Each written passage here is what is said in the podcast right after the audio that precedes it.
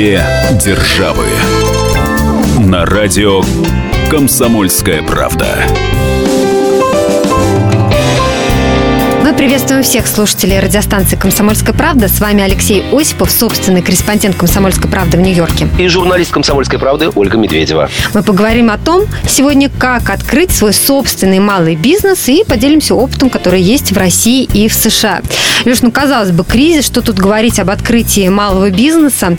Тем не менее, у нас вот есть такой утренний эфир, называется «Важные птицы».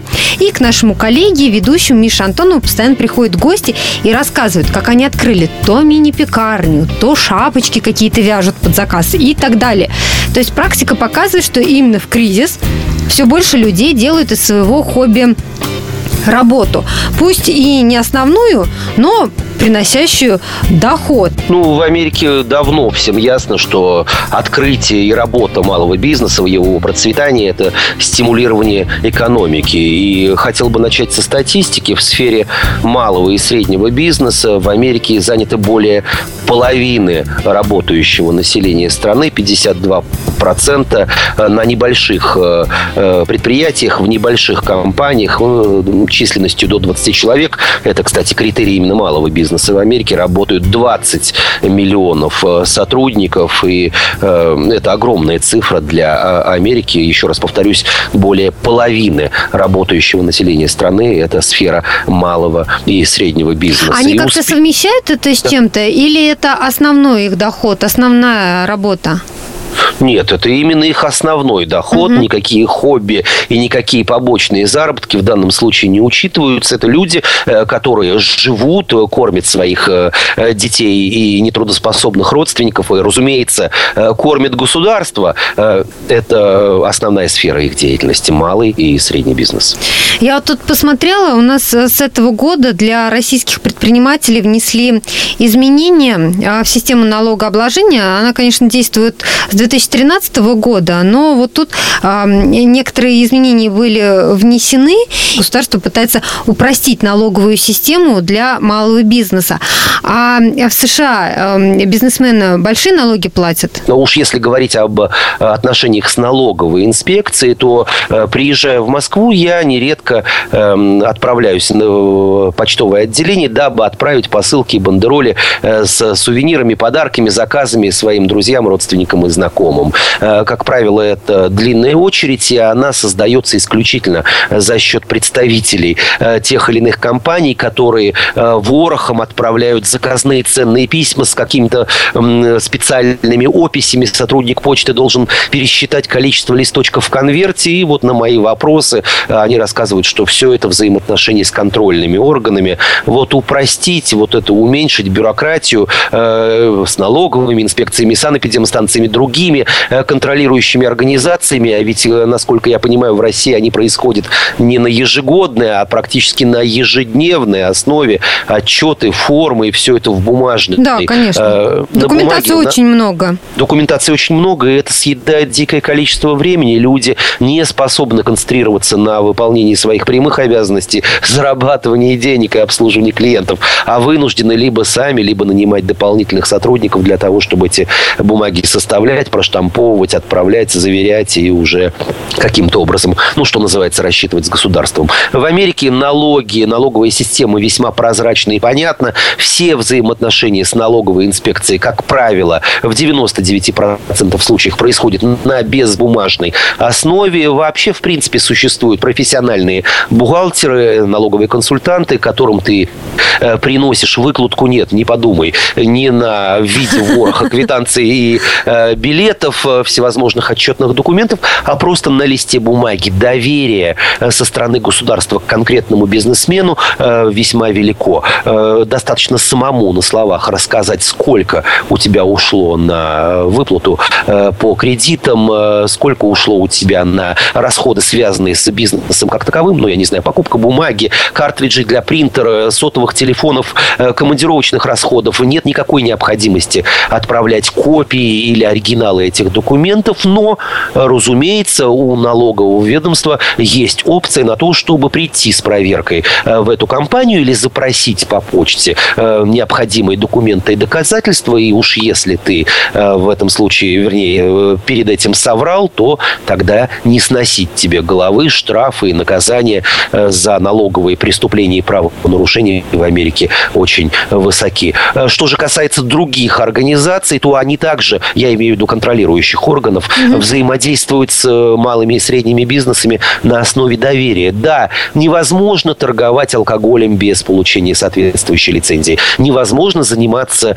э, частным извозом также без приобретения либо специального медальона, либо специальной лицензии. Но это лишь отдельные, действительно, ты не можешь открыть в конце концов врачебную клинику, если или адвокатскую контору, если у тебя нет соответствующей лицензии. Но это специфические области малого и среднего бизнеса, которые лицензируются во всем мире. В России, насколько мне известно, получать лицензии или заключение соответствующих органов нужно на все. Ну уж если ты хочешь э, ключ к успеху, ну как же воскликнет кто-то. Были трагедии и в дискоклубах, э, когда погибали люди и были замурованы э, входы пожарные выходы, э, когда ей были трагедии в детских садах и школах, когда э, либо эм, воспитатели не проявляли должного контроля э, над теми, кто находится, находился под их присмотром. Конечно, такие случаи происходили, да.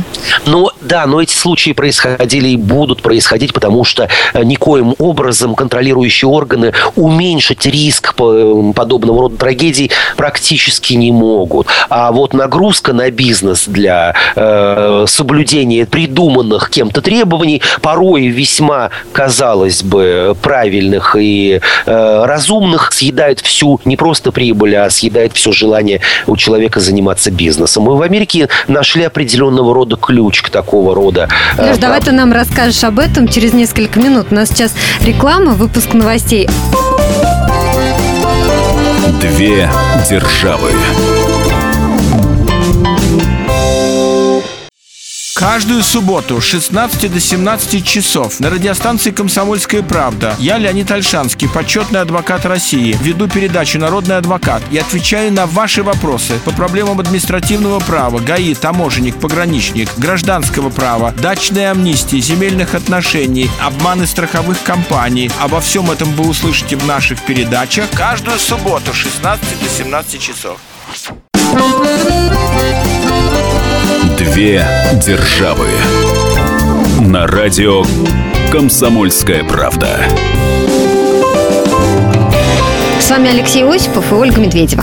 Оль, ну так и я продолжаю по поводу якобы универсального ключа, который угу. нашли американцы в плане, ну, если не контролирования малого и среднего бизнеса, то, по крайней мере, покрытие возможных издержек, э, э, если этот бизнес сработает, конкретный бизнес сработает не на пользу потребителю. Это страховка. Страховой бизнес в Америке весьма развит, он весьма прогрессивен, и любой человек, будь то врач или адвокат, владелец небольшого большого магазина или мини-пекарни приобретает страховой полис на случай возникновения тех или иных проблем.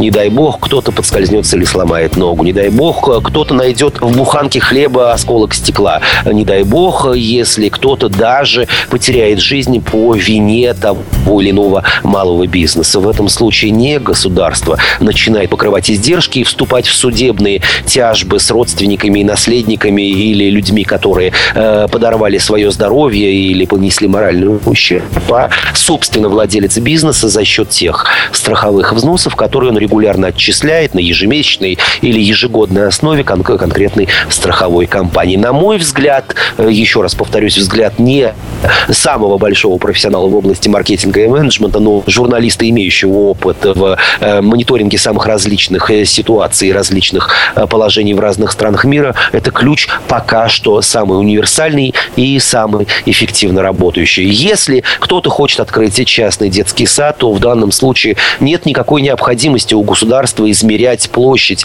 конкретного помещения, наличие в нем э, специальных комнат для одевания или пеленания малышей за этим должны следить сами потребители, то есть просто не отдавать э, своих детей и, конечно же, свои деньги в конкретный частный детский сад, а при наступлении каких-либо э, серьезных э, инцидентов э, в этом случае э, покрывать ущерб или объясняться с пострадавшими э, будет сам владелец бизнеса, но не за счет э, денег, которые он должен будет брать в кредит или э, ликвидировать свой бизнес, а за счет страховых выплат, э, осуществленных страховой компанией. Ну, то есть, получается, если, например, э, родители чем-то недовольны в частном детском саду, или какой-то потребитель нашел ту же стекляшку в хлебе, вот дальнейшие его действия, он через суд добивается какой-то компенсации, или все это э, происходит по соглашению сторон, он, может быть, жалобу там напишет в то учреждение,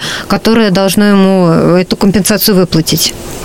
Первоначальный шаг – это, в общем, объяснение с самим продавцом или товара, или поставщиком услуги. Если предложенная компенсация не устроит э, конкретного потребителя, он в состоянии имеет полное право, и нередко этим пользуется, обращается либо в суд, либо э, в контролирующую организацию. Это совершенно не значит, что в Америке не существует, кроме налоговой инспекции, ничего э, другого. Конечно же, есть и при муниципалитетах существуют специальные эм, э, департаменты, которые контролируют работу малого и среднего бизнеса, осуществляют в том числе и надзорные функции, имеют право отзывать лицензии, закрывать, ликвидировать тот или иной бизнес. В общем, свобода действий достаточно велика, и вся эта машина э, хорошо работает. Ну, достаточно вспомнить э, весьма часто цитируемые иски по отношению к Макдональдсу. Потребителям не нравится то кофе горячий, то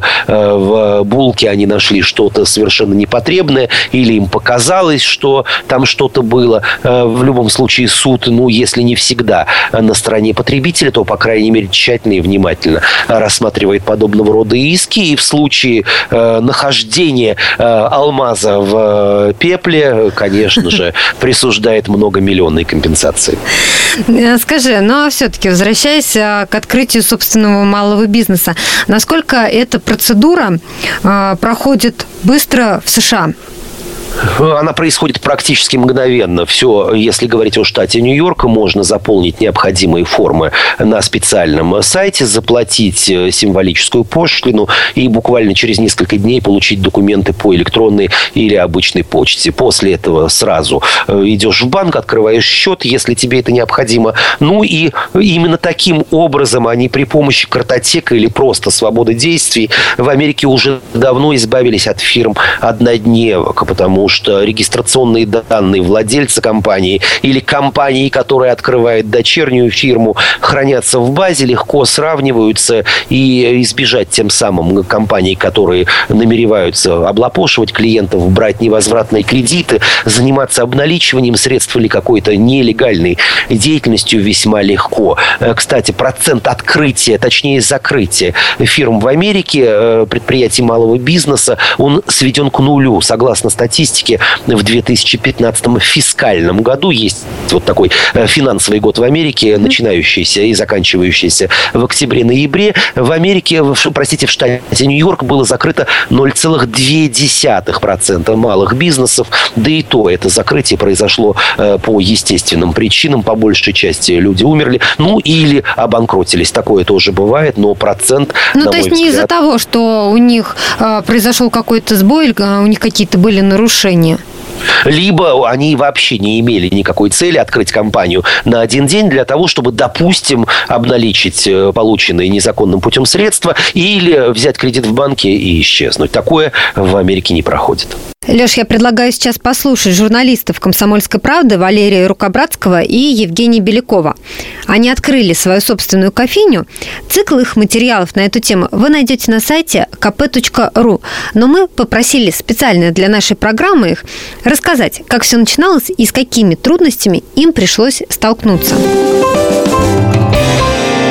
Мы решили э, вариант просто, э, мы нашли один, э, ну так, вариант франшизы. То есть это когда, по сути, человек, как начинающий предприниматель, покупает некий полуфабрикат. Бизнес становится владельцем одной из точек крупной сети, например. И, соответственно, его задача в том, чтобы доходы у этой точки конкретно превышали расходы. Проблема еще в том заключается, что мы как себе представляли?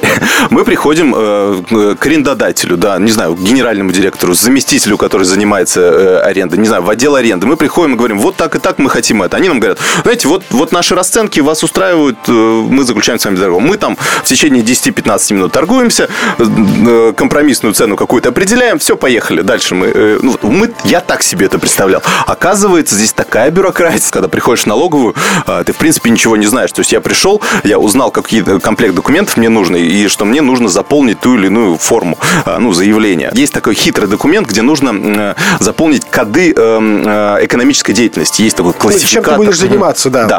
Есть такой огромный класси... ОКВЭД называется, классификатор видов экономической деятельности. Там, не знаю, десятки, ну, тысячи, наверное, различных продавать видов. Продавать мороженое – один вид деятельности, да. продавать кофе – третий вид деятельности, продавать э, выпечку – четвертый вид деятельности, чесать спину клиенту – деятельности и так далее. Ну, и человек, не знающий э, этих тонкостей, ну, расскажи же. Да, у меня получилось так, что я вот открыл эту, я понимаю, что я не могу сейчас понять, что я буду продавать. То есть э, я могу подумать, например, о, классно бы круассаны э, продавать. Ну, но потом мне, получается, надо опять идти в налоговую и, и как-то с этим решать. Мы э, рассматривали несколько вариантов, решили, обозначили, нашли хорошую точку. Нам сказали, что там можно, да, ставить вот, вот такую кофе, ну, мини-кофейню. Да, мы ставим такую мини-кофейню на 5 квадратных метров, где, когда человек может подойти, взять кофе и пойти дальше гулять, например. Нам очень подходило это место, ну, по крайней мере, из тех, что мы выбирали. Э, и мы, нам сказали, что да. И мы как бы в зависшем таком состоянии, что нам, нам, нам вроде... не отказали. Нам, да. нам сказали, хорошо, окей, ребят, но только 700 долларов. Да, но, но только в два раза дороже, чем, э, ну, чем вот э, могло бы стоить, чем платят конкуренты, например, которые стоят там на месте а, более выгодном, чем, чем наши, например. Леш, скажи, а вот э, американские предприниматели, они могут рассчитывать на льготные кредиты? Может быть, им на каких-то определенных условиях банки дают необходимую сумму?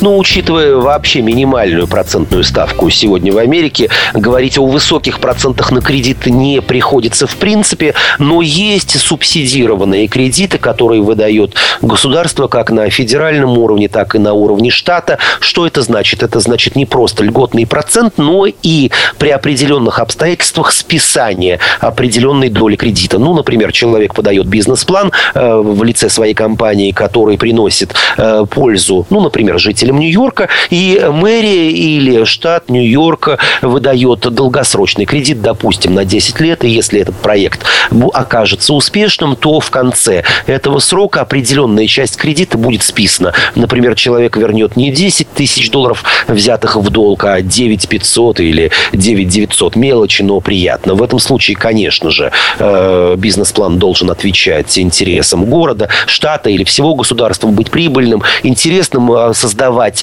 новые рабочие места и так далее. Но, на мой взгляд, и не это. Главный, главный критерий, э, по которому кредит выдается, это история конкретного человека. Ведь в большинстве случаев за малым или средним бизнесом стоит не какая-то крупная корпорация, не какой-то инвестиционный фонд, а конкретный человек или несколько человек, семья, э, пара знакомых, друзей. Не суть важно, у каждого из них есть собственная кредитная история, мы сейчас прервемся на несколько минут. У нас впереди реклама, выпуск новостей. Напомню, говорим мы сегодня о том, как открыть свой собственный малый бизнес в России и в США. Две державы. Специальный проект «Радио Комсомольская правда». Что будет? Сегодня мы говорим о том, что будет завтра. Ведущие эксперты и политики делают свои прогнозы. В эфире Владимир Сунгоркин и Александр Яковлев. Программу «Что будет?» слушайте каждую среду в 19.05 по московскому времени.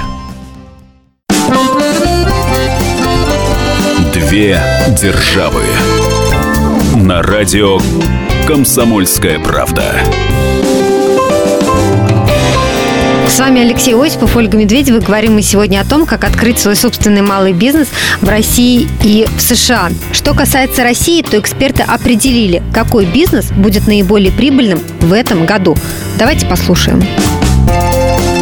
Наша справка. В 2016 году максимальную прибыль может принести деятельность в сфере услуг, так как рынок продаж различных товаров сейчас уже насыщен. Больше всего в 2016 году заработают аудиторы. Деятельность по проверке бухгалтерской отчетности в кризис будет пользоваться очень большим спросом. Клиентская база аудиторов, как правило, не меняется, не нужны расходы на рекламу, на аренде офиса тоже можно сэкономить. Кстати, смежная деятельность, бухгалтерский учет, тоже приносит хорошие деньги. На втором месте по прибыльности – мануальные терапевты. Если не содержать собственный кабинет и работать выездным способом, то можно обойтись практически без расходов. Хорошие шансы у владельцев частных клиник. Основную выручку они получают от косметических услуг и мелких операций. Особняком стоят частные стоматологии. Спрос на их услуги держится на стабильно высоком уровне уже несколько лет. И в начале программы я говорила о том, как люди делают из своего хобби работу. Но одно дело, знаешь, Леш, делать из хобби работу тогда, когда у тебя есть еще какая-то постоянная. Другое, если ты полностью вкладываешься в этот малый бизнес, и вдруг что-то пошло не так. Вот что делать, если вдруг не получилось? Как закрывать? А, как помогает государство? Давай в этой части программы поговорим именно об этом. Ну, государство редко помогает неудачникам, на мой взгляд, это совершенно нормально. Нужно либо переориентировать свой бизнес на какую-то иную область, либо банально закрываться. Процедура закрытия бизнеса в Америке достаточно легка. Если у тебя нет никаких долгов, э, то в данном случае лишь направить уведомление в соответствующие контрольные органы и ликвидировать э, счет в банке и, конечно же, заплатить те налоги, которые необходимо заплатить. Если же предприятие предприятие обременено долгами, то э, не имея возможности рассчитаться с ними, приходится идти на переговоры о реструктуризации долга перед э, компаниями, банками или, например, государственными органами той же налоговой инспекции, если есть долги по налогам. Как правило, это воспринимается совершенно нормально и доброжелательно, и учитывая тот факт, что лучше получить хоть что-то, нежели искать человека, пустившегося в бега или начинающего подделывать ту или иную статистическую информацию информацию или документы, э, легче э, закрыть с ним, э, что называется, эм, по-доброму. И я специально заходил в один из американских банков, ближайший филиал, если уж быть совсем конкретным, банка Chase, который неподалеку от моего дома, и задал вопрос одному из сотрудников, что делать представителю малого бизнеса, если у него кредит и нет никакой возможности mm-hmm. его вернуть. Мне было четко объяснено, что все зависит от того, на каких условиях условиях кредит был взят, если, например, под залог квартиры, то увы, с квартирой придется распрощаться, но даже и в этом э, случае банк согласен начать переговоры о реструктуризации долга, например, о продлении э, количества э, времени, в течение которого необходимо кредит погасить. Конечно, это будет стоить несколько дороже, либо есть еще одна форма, когда происходит заморозка выплат на один или два года, в зависимости от состояния, финансового состояния конкретного человека. Банк готов идти и на такие уступки.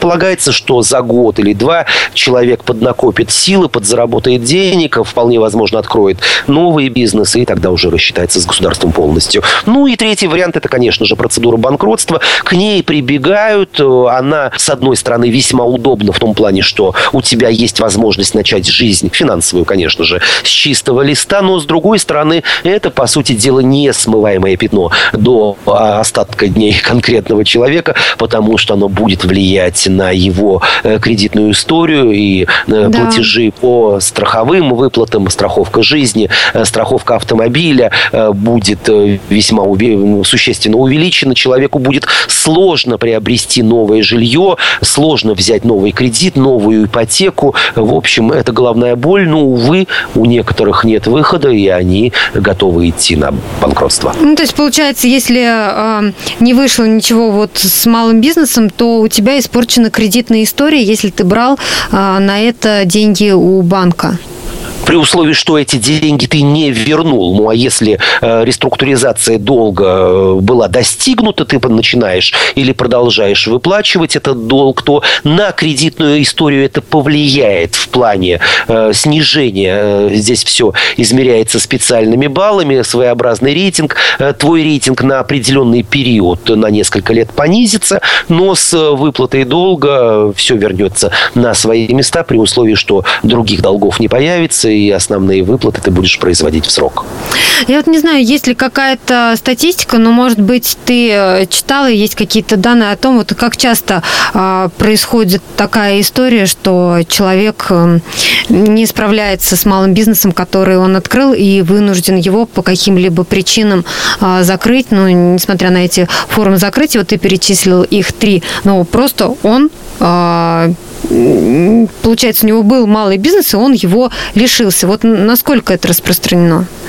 Дело в том, что банкротство в Америке происходит, э, если говорить исключительно о малом бизнесе, в привязке к конкретному человеку или конкретным людям, владельцам. То есть они несут полную ответственность в зависимости, разумеется, от формы регистрации компании и формы бизнеса как такового. Они несут либо единоличную, либо совокупную ответственность, э, связанную с банкротством. То есть владелец малого бизнеса при э, наступлении определенных условий, например, неуспеха бизнеса, отвечает по долгам своего предприятия сам. И происходит банкротство не компании, а физического лица, потому что в Америке в большинстве случаев, повторюсь, связанных с малым бизнесом, это, э, что называется, идет вровень. Человек рассматривается одновременно и как бизнесмен, и как физическое лицо. Он прощается со своей квартирой, прощается на определенное время со своей кредитной историей.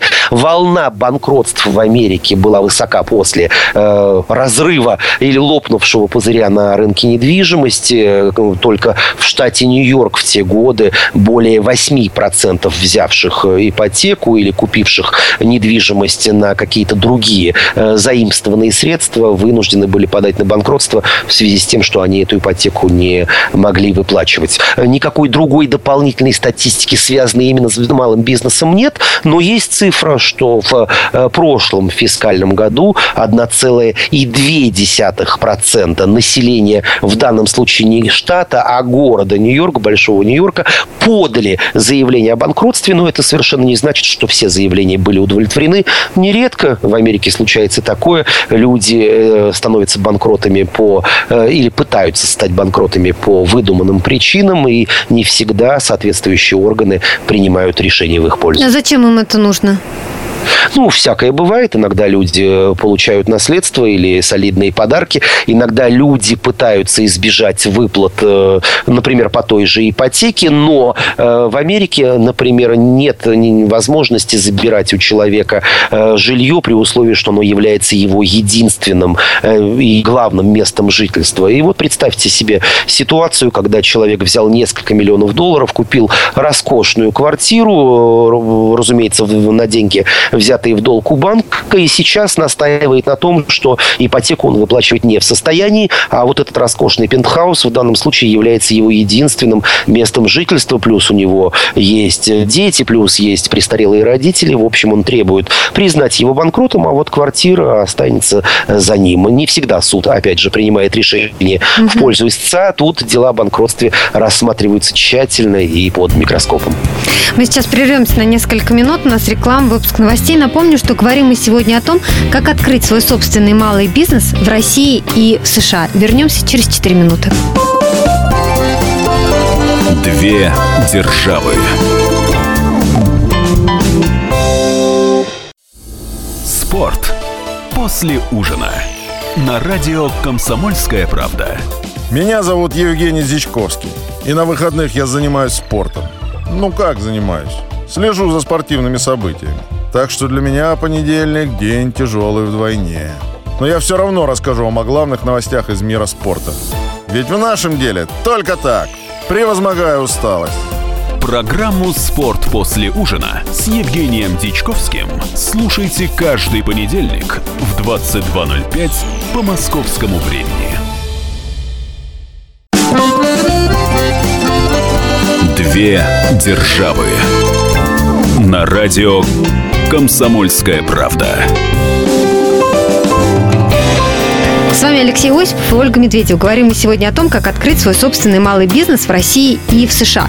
В предыдущей части нашей программы, Леш, ты подробно нам описал, что делать, если вдруг малый бизнес ну, не стал развиваться по каким-то причинам. А вот что говорят сами бизнесмены? А, почему они закрывают? Может быть, э, там что-то связано с коррупцией, и именно по этой причине они не хотят больше в этой сфере работать? Ну, честно говоря, ни разу пока я в Америке не слышал о том, что бизнесмены, я имею в виду представители... Не жалуются на коррупцию. И на бюрократию в том числе. А вот мои российские друзья как раз очень даже жалуются. Ну, давай начнем с того, что и бюрократия, и коррупция в Америке существует, и в разных пропорциях. Ну, по отношению к России. Бюрократия в меньшей степени. Да, она имеет место быть, но, э, честно говорю, э, каждый раз, когда я разговариваю со своими э, российскими друзьями, знакомыми, родственниками, у которых есть малые бизнесы, я слышу ту или иную мантру, которая связана нотариально заверенная копия устава. У меня ощущение, что этот документ, конкретный устав конкретной фирмы или компании требуется в России чуть ли не при походе в ближайшую столовую или ближайший результат. Но, опять же, копию устава сделать весьма несложно. Проблема нотариально ее заверить. И, опять же, это не столько очереди к нотариусу, сколько деньги, потому что пошлина за заверение подобного рода документа может быть весьма существенной. Мне, честно говоря, совершенно непонятно. На уровне физического человека, добропорядочного гражданина, ни раз и ни два в России я сталкивался вот с такой формой. Принесите, пожалуйста, нотариально заверенную копию паспорта. То есть э, тем или иным организациям было недостаточно того, что я просто э, отксерокопирую главную страницу своего паспорта. Нет, необходимо заверить ее нотариально. Зачем, спрашиваю я. Мне говорят, что вы можете ведь подделать ксерокопию. Хорошо. Возражаю я в этом случае. В ближайшем киоске за углом я закажу печать нотариуса за 300 рублей и заверю и это соответственно. Если уж подделывать, то подделывать все. Безусловно. В Америке, э, когда ты просишь человека принести что-нибудь нотариально заверенное, на тебя смотрят как на идиота. Уровень вовлечения тех же нотариальных структур в ту самую бюрократию, о которой мы сейчас говорим, он минимален. Э, я тебе даже скажу, что в Америке нотариусов как института практически не существует. Точнее, они есть. Но нотариальное заверение э, может произвести специально обученный лицензированный сотрудник банка, ближайшего филиала к вашему дому. И в каждом филиале американского банка есть сотрудник, который параллельно еще и выполняет функции нотариуса. То есть нет нотариальных контор, как у нас?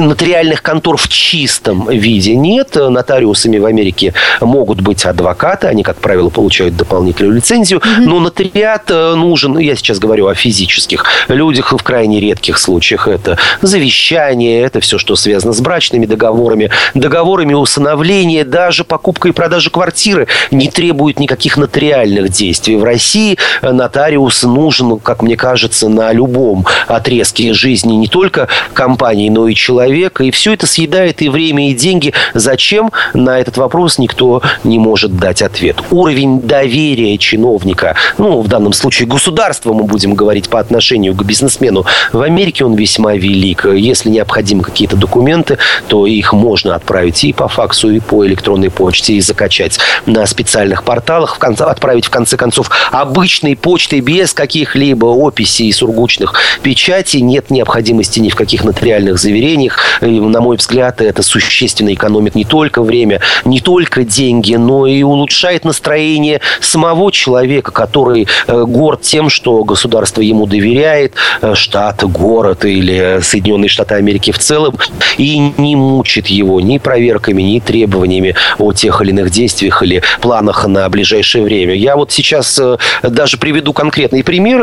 В данном случае, что называется, без имен. Одна из контрольных организаций обратилась к моему э, приятелю, живущему в Москве, ведущему малый бизнес, с требованием прислать план закупок на ближайшие 30 лет. Э, вот мой приятель сейчас чешет голову, во-первых, зачем э, государству в лице э, одной из московских э, чиновничьих контор подобного рода план нужен, ведь государство никоим образом не собирается участвовать э, в э, оплате этих приобретений. А с другой стороны, мы плохо себе представляем, что произойдет в ближайшие три года, не говоря уже о 30 годах. Ну и самый главный момент. Э, человек занимается бизнесом. Сегодня он может предугадать, что в ближайшее время ему понадобятся сотовые телефоны, факсы, ксероксы, какие-то гаджеты. А что будет с технологиями через 30 лет? Будут ли компьютеры, лэптопы, айфоны существовать в принципе? Или все будет иметь форму, я не знаю, маленького чипа, вживленного в руку или в голову конкретного человека? Ну да, как еще несколько лет назад совершенно другие были носители информации, те, которыми Конечно. мы сейчас не пользуемся, дискеты, например. Да, и вот это совершенно невероятное, на мой взгляд, требование. И самое главное, что подобного рода письма приходят с пометкой отметь, «ответить в двухдневный срок». Да письмо еще поступает э, на два дня позже, чем этот срок обозначен в нотариально заверенной форме с приложением всевозможной дополнительной информации. Конечно, чиновники должны подтверждать свою необходимость. Чем больше бумаг, тем интереснее у них жизнь, тем больше у них возможностей доказать в кавычках свою необходимость и свое присутствие на рынке. На самом деле бюрократия, конечно, это главный, э, один из главных антивекторов развития российской экономики. Что же касается коррупции, конечно же, и в Америке она есть, объемы ее самые разные, не раз и не два. Э, средства массовой информации облетали новости об аресте или о подозрениях в адрес того или иного чиновника. Иногда это бывает федеральный уровень, иногда это бывает уровень конкретного штата и города. В Америке,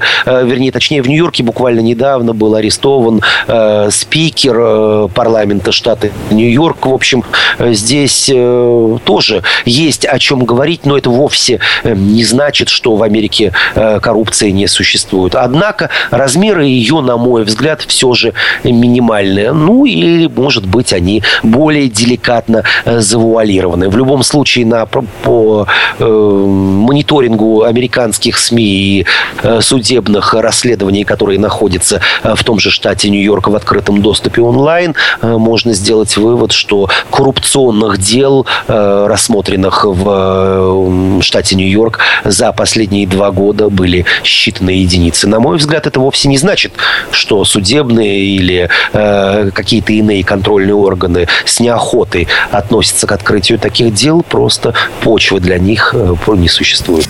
Мы подготовили еще одну справку специально для финала нашей программы, для поднятия настроения нашим слушателям.